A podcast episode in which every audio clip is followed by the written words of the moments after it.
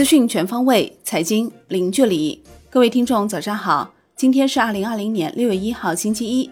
欢迎收听陆家嘴财经早餐。宏观方面，《求是》杂志发表习近平总书记重要文章，关于全面建成小康社会补短板问题。文章强调，总体而言，我国已经基本实现全面建成小康社会目标，成效比当初预期的还要好。做出这个重要判断是有充分依据的。全面建成小康社会牵涉到方方面面，但补短板是硬任务。中国五月官方制造业 PMI 为五十点六，预期五十一，前值五十点八。五月官方非制造业 PMI 为五十三点六，前值为五十三点二。五月综合 PMI 产出指数为百分之五十三点四，与上月持平。统计局称。当前我国上下统筹推进疫情防控和经济社会发展，经济运行恢复势头稳中向好。五月份制造业采购经理指数小幅回落，但仍在荣枯线上。非制造业商务活动指数继续回升，建筑业升幅较大。综合 PMI 产出指数持平。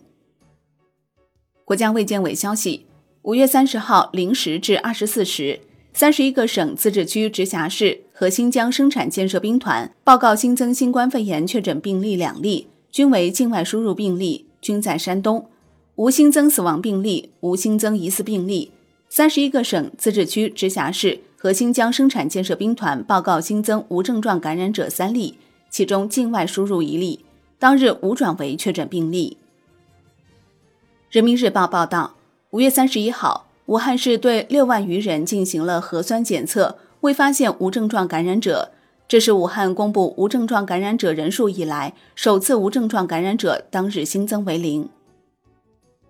经济参考报报道，我国第一份跨省域法定空间规划——长三角一体化示范区国土空间总体规划已进入最后完善阶段。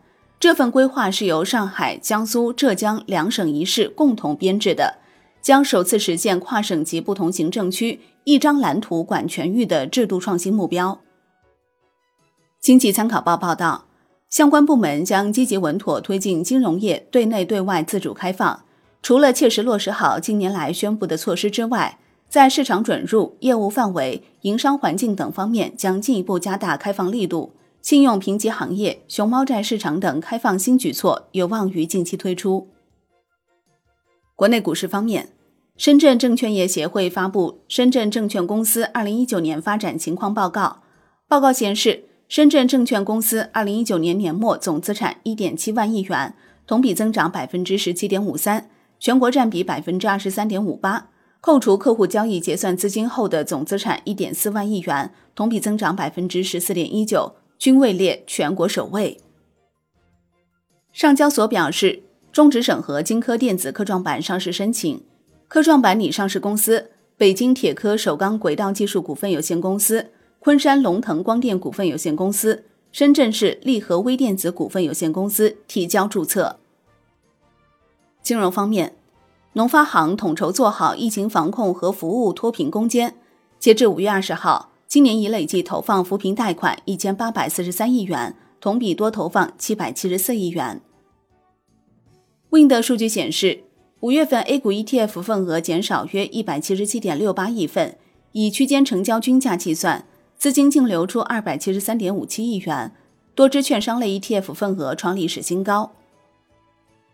楼市方面，针对旧住宅区借棚改炒作哄抬房价的情况，深圳市福田区住建局发布通知称，对挂牌价明显高于近期市场成交均价。或明显偏离旧住宅区住房价值的房源，将第一时间介入查处，要求有关房源下架。产业方面，广电系全国一网整合实质性迈步。分析称，运营主体或两月内挂牌。深圳市控烟办五月三十号开展专项行动，专盯电子烟，其中南山区某电子烟实体店因未依规张贴相关标志，被现场立案。或面临两千元罚款，这在全国也是首例。海外方面，SpaceX 载人龙飞船与国际空间站对接，完成了美国宇航局历史性任务的第一部分。美国总统特朗普表示，将推迟原计划六月举行的七国集团领导人峰会。这一会议将延迟到今年秋天举行。同时，他表示希望扩大七国集团成员国范围。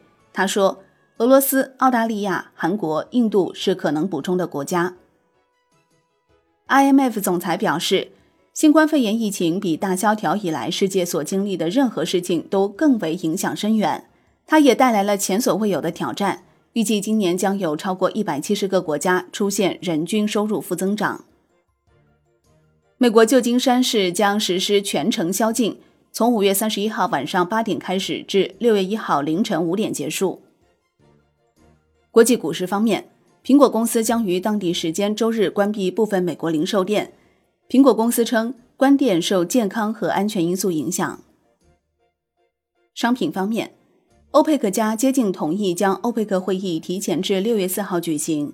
欧佩克代表称，欧佩克家将讨论短暂延长减产协议。好的，以上就是今天陆家嘴财经早餐的精华内容，感谢您的收听，我是林欢，我们下期再见喽。